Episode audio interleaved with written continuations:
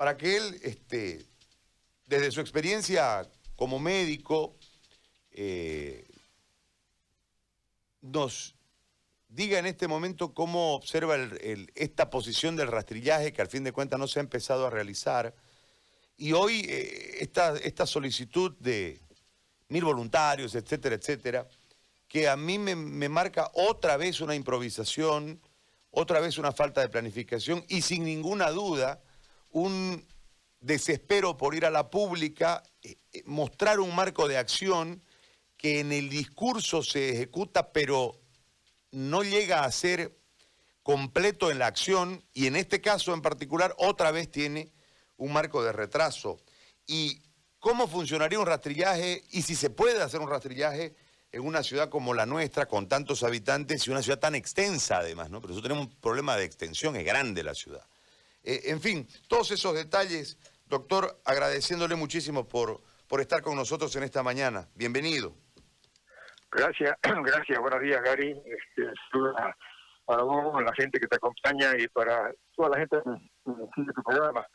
en realidad, Gary, el, el día lunes, el día que hubo el COE ampliado, la alcaldesa me invitó a participar de esa reunión que justamente se iba a hablar de ese tema, porque sabía que nosotros hace ya bastante tiempo creíamos que la única alternativa este, para poder para poder eh, eh, hablar, eh, vencer o, aplanar la curva, digamos, este, era buscando al enemigo, pues, buscando al adversario, ¿no? Este, no esperándolo.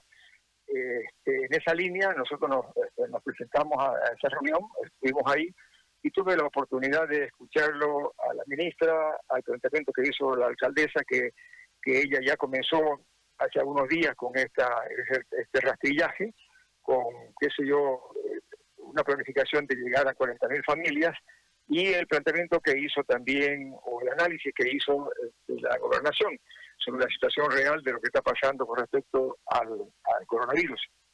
La verdad es que este, eh, en, la, en, el, común eh, se dice siempre que si uno eh, hace lo mismo, el resultado va a ser igual, pues, la verdad. O sea, este, hemos visto nosotros que la estrategia que se asumió, lo dije ese día, la estrategia que se asumió este, era eh, intentar este, mantenernos aislados en cuarentena con algunas conductas como, qué sé yo, mantener el barbijo, que es fundamental, lavarse las manos, mantener el aislamiento, eh, pero este, dos casos que comenzó el 10 de marzo, llevamos casi cerca de 20.000 a nivel nacional, entonces la estrategia eh, ha fracasado, o sea, no es la estrategia este, adecuada. esperarlo al enfermo no es la estrategia adecuada porque no va a haber este, posibilidades de ninguna manera de que nuestro sistema precario, con pocas camas de terapia, con pocos especialistas, eh, eh, al esperar al paciente pueda dar solución, porque el paciente va a llegar siempre tarde, complicado, este, y no haber terapias ni especialistas suficientes para atenderlo. Entonces la estrategia tiene que cambiar. Y la estrategia, lo, eso lo, hicieron los de Guayaquil, fue eh, no esperarlo, sino ir a encontrarlo, ir a buscarlo.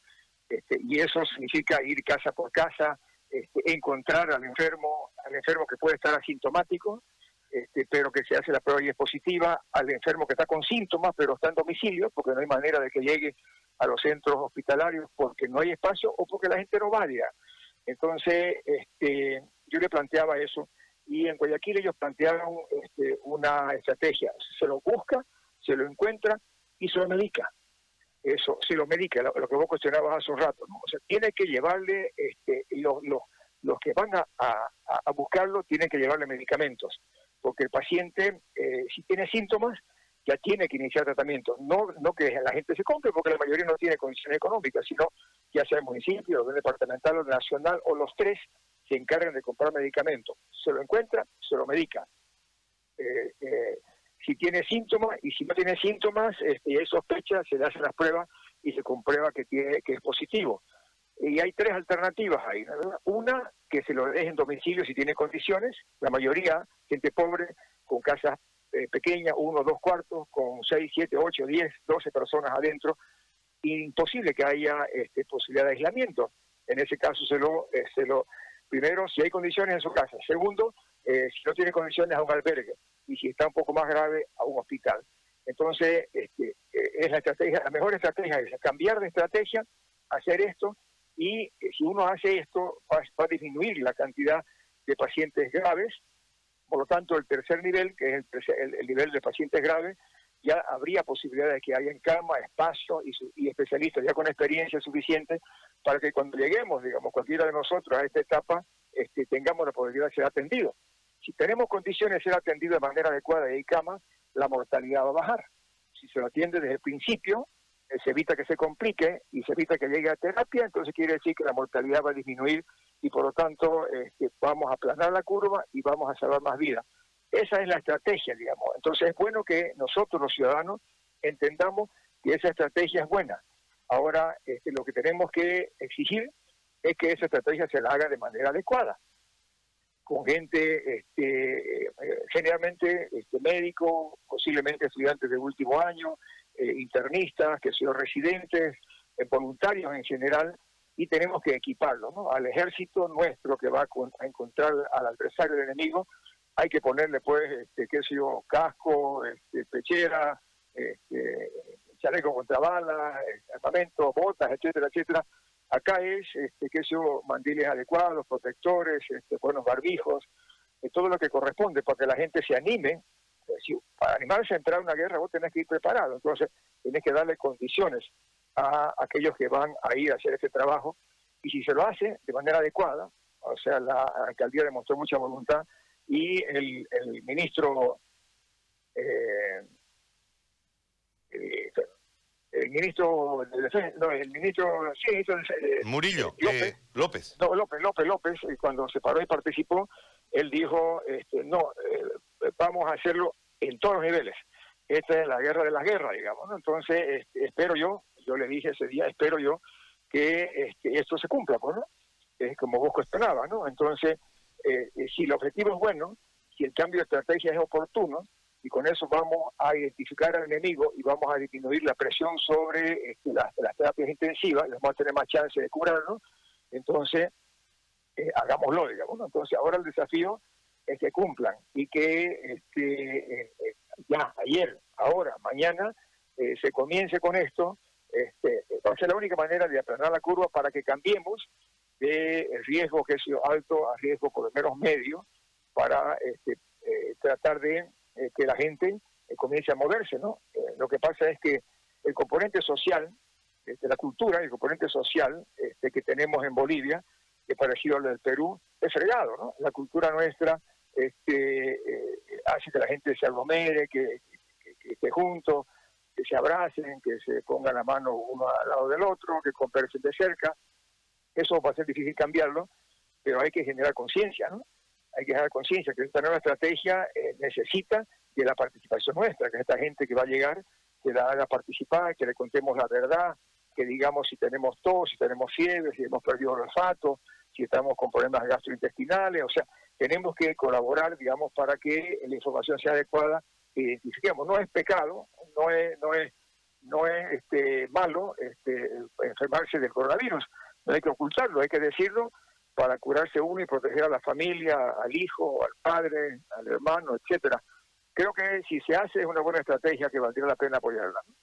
Ahora le hago una, una consulta, usted que estuvo en la reunión eh, invitado, doctor, entiendo que hay la predisposición, pero ¿se podrá lograr, digo desde el punto de vista de recursos, porque todo es con recursos y han habido recortes, ha habido caída de los presupuestos, centralización de la plata, todo el contexto que en este momento lamentablemente tiene atados de manos a muchas autoridades que tienen voluntad pero no tienen plata, para lograr armar con las medidas de bioseguridad y con los remedios principalmente más, entiendo, porque va a ser un, tema de profesionales saliendo, mínimamente habrá un monto, un viático eh, o un salario, no sé, eh, lo que se pueda establecer en este tema de voluntariado eh, para poder armar lo que usted dice, este cambio de estrategia, ir a buscarlo, a confrontarlo al adversario en su campo. ¿De dónde saldrán los recursos o no se tocó ese tema, doctor Antelo?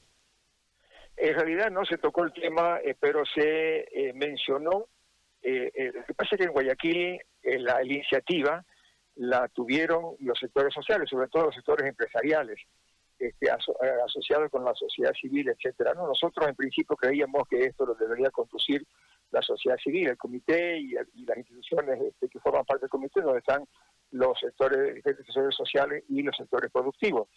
Yo creo que este, los diferentes sectores, ya muchos están ayudando, pero deberían, que se van a necesitar 100.000 barbijos, aquí están los 100.000 barbijos, vamos a necesitar, qué sé yo, 100.000 mandiles o protectores, aquí están.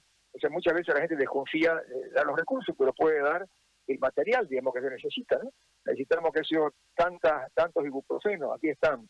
Necesitamos tantos, que sea, este, bueno, lo que sea, digamos, ¿no?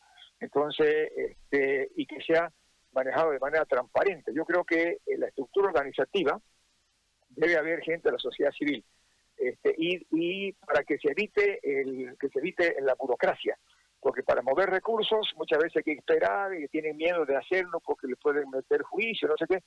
Eh, muchos recursos que se han destinado, como hemos hecho siempre en Santa Cruz, ¿no? En Santa Cruz se ha caracterizado por tener esa capacidad de cohesión, digamos, de la sociedad civil y entre todos ayudar. Eh, yo creo que si se hace una, una organización mixta, este, una especie de, de eh, coordinadora, digamos, departamental, donde entre el Estado y la sociedad civil, este, y se muestra que haya transparencia, credibilidad, este, todo el mundo podemos aportar, digamos, ¿no? Entonces, este, creo que eh, un peso, diez pesos, cien pesos, mil pesos, cien mil, cada uno con su capacidad. Este, y eh, yo creo que, este, no se dijo nada con respecto a eso, pero yo, yo particularmente creo que eh, muchos ítems que no se van a hacer hoy día, por ejemplo, este año, que si el asunto de la alimentación para los niños, estoy hablando nomás por, lo que yo creo, ¿no? como no se va a alimentar los niños porque no hay clase, esos recursos podrían girarse para acá, digamos. Eh, que si algunas obras que no se van a hacer este año por, lo que está pasando deberían destinarse. Entonces debería haber, eh, debería haber desde el punto de vista legal este, posibilidades de que eh, esos recursos sean destinados para esto, porque aquí está, estamos jugando no la vida ¿no? Este, y el trabajo de la gente. ¿no? Sin, sin vida no hay trabajo. ¿no? Este, si, si seguimos en cuarentena absoluta, la gente se va a empobrecer. ¿no? y va a aumentar los índices este, de, suicidios, de violaciones, de maltrato familiar, este, y la gente finalmente, finalmente va a decir basta, digamos, ¿no? Y va a salir nomás a la calle y va a seguir trabajando. ¿Cómo lo va a frenar? ¿Con violencia? No, no es con violencia, es con conciencia. Esos letreros, no sé cómo se llaman las pantallas esas de propaganda que se utilizan en las calles, ahí debería, deberían, como aporte, estas empresas, este, poner ahí este, use barbijo, no se junte, o sea, o sea de manera agresiva, eh, y generar conciencia, conciencia. La gente consciente este, va a ayudar muchísimo, porque se mantiene distancia, si usa barbijo de manera continua, no lo usa debajo de la nariz, este, el índice de contaminación va a ser mucho menor, digamos, porque sabemos que el virus es pesado y no y tiene que haber mucha contaminación de cerca, digamos, ¿no? Entonces, eh, si hacemos conciencia, eh, si el Estado hace su parte y nosotros hacemos nuestra parte, creo yo que este, podemos eh, aplanar la curva y ir en descenso en los próximos meses. Bueno, doctor, yo le agradezco muchísimo por eh, esta información y por su visión sobre el tema. Muy amable, muchas gracias. Gracias, Javi, saludos a todas aquellas personas que nos han escuchado. Este, no nos enfermemos, en esta época es fregado enfermarse, hay que cuidarse. Chao, chao. Así es. Un abrazo, doctor, le agradezco.